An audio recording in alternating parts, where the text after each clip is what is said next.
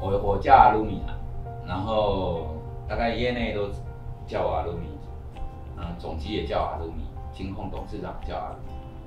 那我朋友大概都叫我阿老师，因为我去过大陆一段时间，蛮长一段时间，在大陆大概都是叫叫老师来老师去的。那我是从一九九二年，大概一九九二年开始做外汇，然后在花旗做 NDF 跟马军翠。那之后台湾开始有期货期货公司嘛，那时候就开始做美盘，做摩根。那之后台湾的台指上市了，就开始做台指，然后也做股票。然后做选择权，大家台湾几乎所有商品大家都吹过，就是呃交易了二十七年，满二十六年。那在这个过程里面，就是都是做做自己的钱，做自己的交易。那只有我一九九七年之后就没有再上班过。那到了二零零六年，有因为元大并复发。朋友就邀请我去元大自营，啊，做了一年。后来一年之后，我就还是觉得做自己的比较开心啊，因为输赢都是自己的嘛。那我觉得比较划算。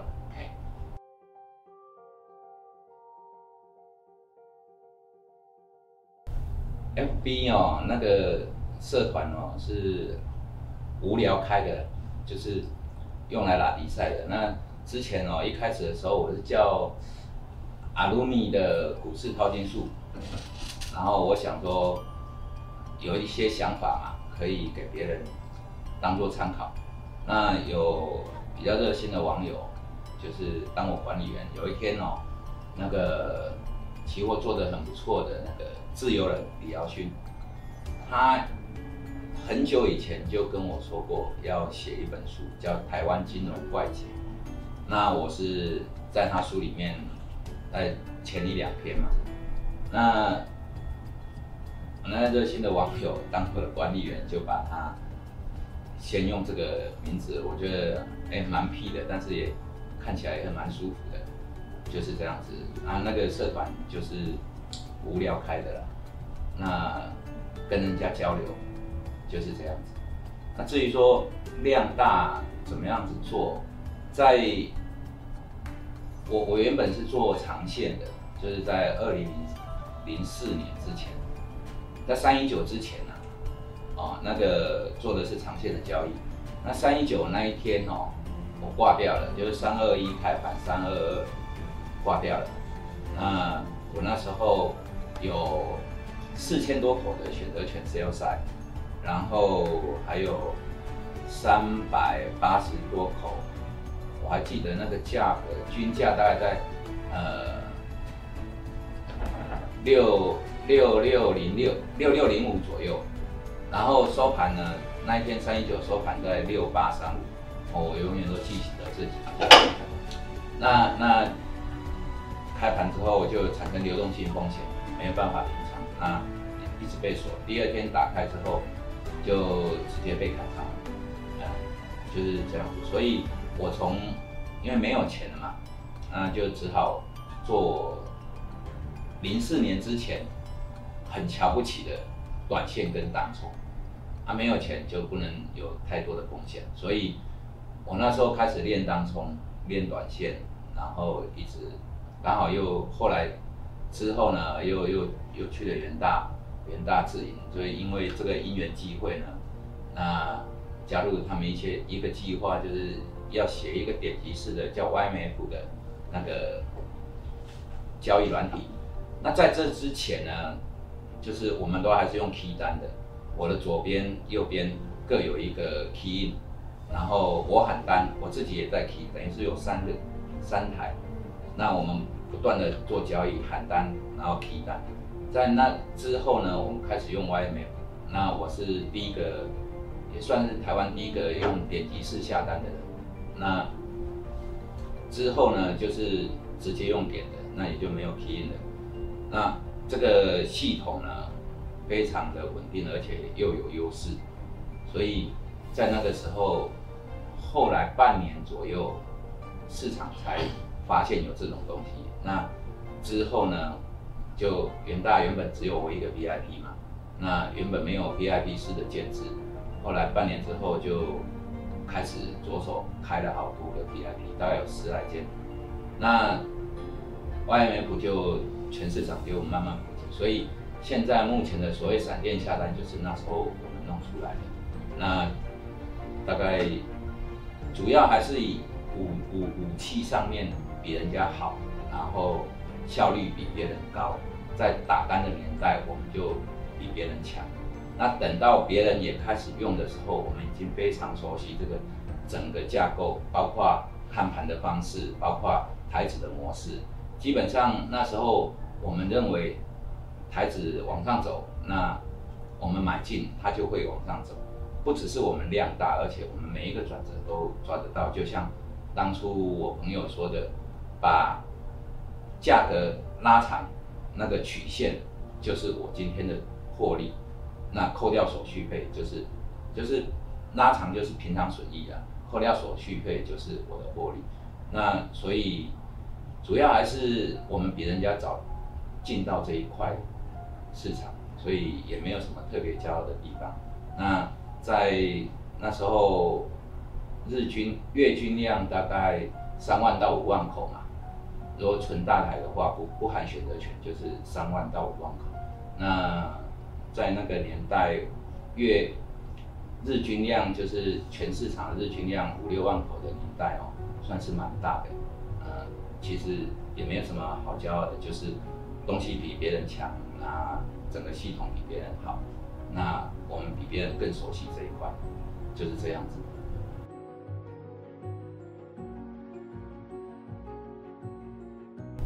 台湾低薪哦，不是是结构的问题，这是政策的问题，我们不谈了。嗯，年轻人要做一些投资理财的规划，这是必须的，在整个人生的过程，这是一个必修的学分。那我觉得就是。年轻人应该把钱多多放在股票市场，那尽量避免去做期货啊、选择权这些交易，因为我我觉得选择权跟期货这一方面的交易是吃人的市场，哎，那还是做股票的比较好。那你，那阿鲁米大师，你可不可以请教一下哈？你可以详细的解释为什么期货市场跟股市是不一样的呢？哪边有不一样？呃，哪一边有不一样哦？事实上，我觉得哦，就是说期货这一块它是保证金。那我们用呃一些数学的概念来解释这一块，就是用期望值的概念。期货市场，首先我们先先讲那个整体的交易结构。期货市场有买有卖，当你买的时候，对手。一定有一个卖方，所以它是一个对赌的市场。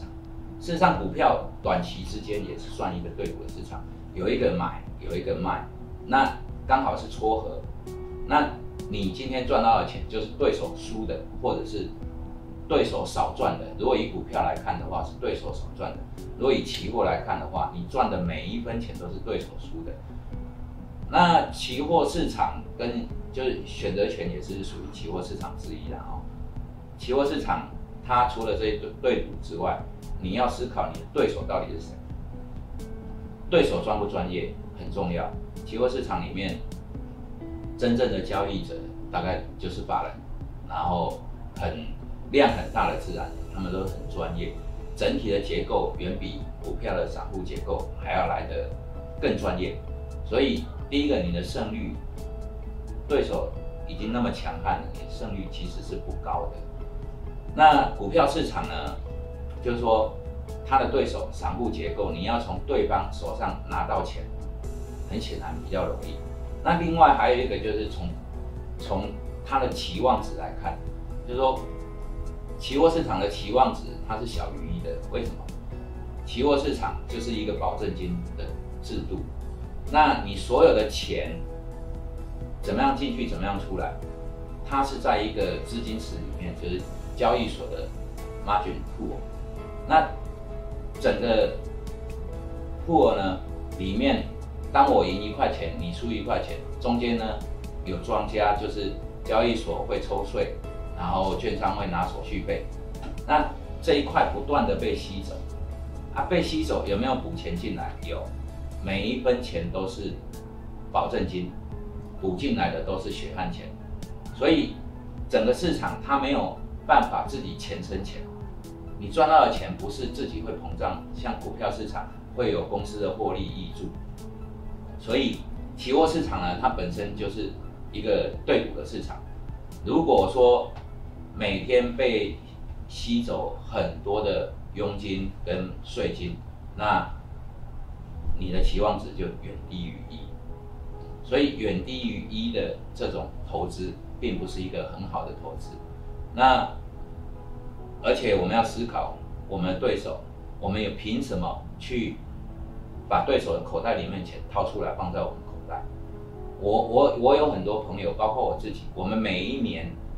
交易的税跟手续费，期货期货上面的税跟手续费，大概都是八位数，税也八位数，手续费也常常八位数，所以每一年这些钱从哪里来？就是从对手身上拿过来，这些人拿过来的这些钱都是别人补充的保证金，也就是说别人真正实实在在输掉的钱，那。这些扣掉的税跟那个手续费上面扣掉了，我们还要从里面赚到钱拿回去买菜，所以你看对手输多少？那这市场真正厉害的也蛮多的，那他们都是这样子。那一般的散户基本上没有胜率，所以在这个市场里面。大概有百分之八十活不过一年，那我觉得啦，活过一年应该活不过一年的大概九十二成以上，比如说你的钱进来，大概九十趴的人会在一年之内输光，那这就是期货市场。那反观股票市场呢？像股票市场，以台湾的上市贵公司一年大概。股市的盈余就是上市贵的公司的获利，大概会有两兆上下。那这些钱呢，日后会发给股东。那也就是说，在整个资本市场，它是有活水进来。那股票市场的特性啊，跟期货市场是不一样的，它是资产的膨胀跟收缩。所以说，当股市好的时候，其实大家都赚到钱。那就算。上上下下，你譬如说都是用八千点来计算，那上上下下在没有膨胀过程里面，事实上它还是有公司的钱获利来溢出这个整体的市场，整个铺是不断的增大，所以它的期望值呢是大于一的。那每一年正交税大概八九百亿，再加上券商抽掉的一些佣金大概三四百亿，也就是说它的期望值远高于一，所以呢。是非常值得投资的，大概就是这是我想法了，就是说，年轻人要做理财，但是尽量把你的资金放在一个期望值大于一，长期下来你才会有真正的获利，避开选择权跟期货市场，我觉得那个地方是吃人的地方。虽然我很多很大部分的钱是来自于期货市场，但是我不建议。年轻人去做这些东西，而且我我再补充一点啊，就是说我们看市场的规模，在这市场里面哈，做期货的大概很少超过十亿，就我所知道的啦，法人除外，自然人很少超过十亿，我们都算非常大咖的。可是呢，在期货现货市场呢，却有几十亿、上百亿的自然人，也就是说。像我们在这里面，啊，相对而言，我们就变成比较小咖，所以这种东西，整个从里面的结构跟最后产生的结果，我们可以看到，事实上，期货市场不是那么容易赚钱，那股票市场才是真正值得你投资的地方。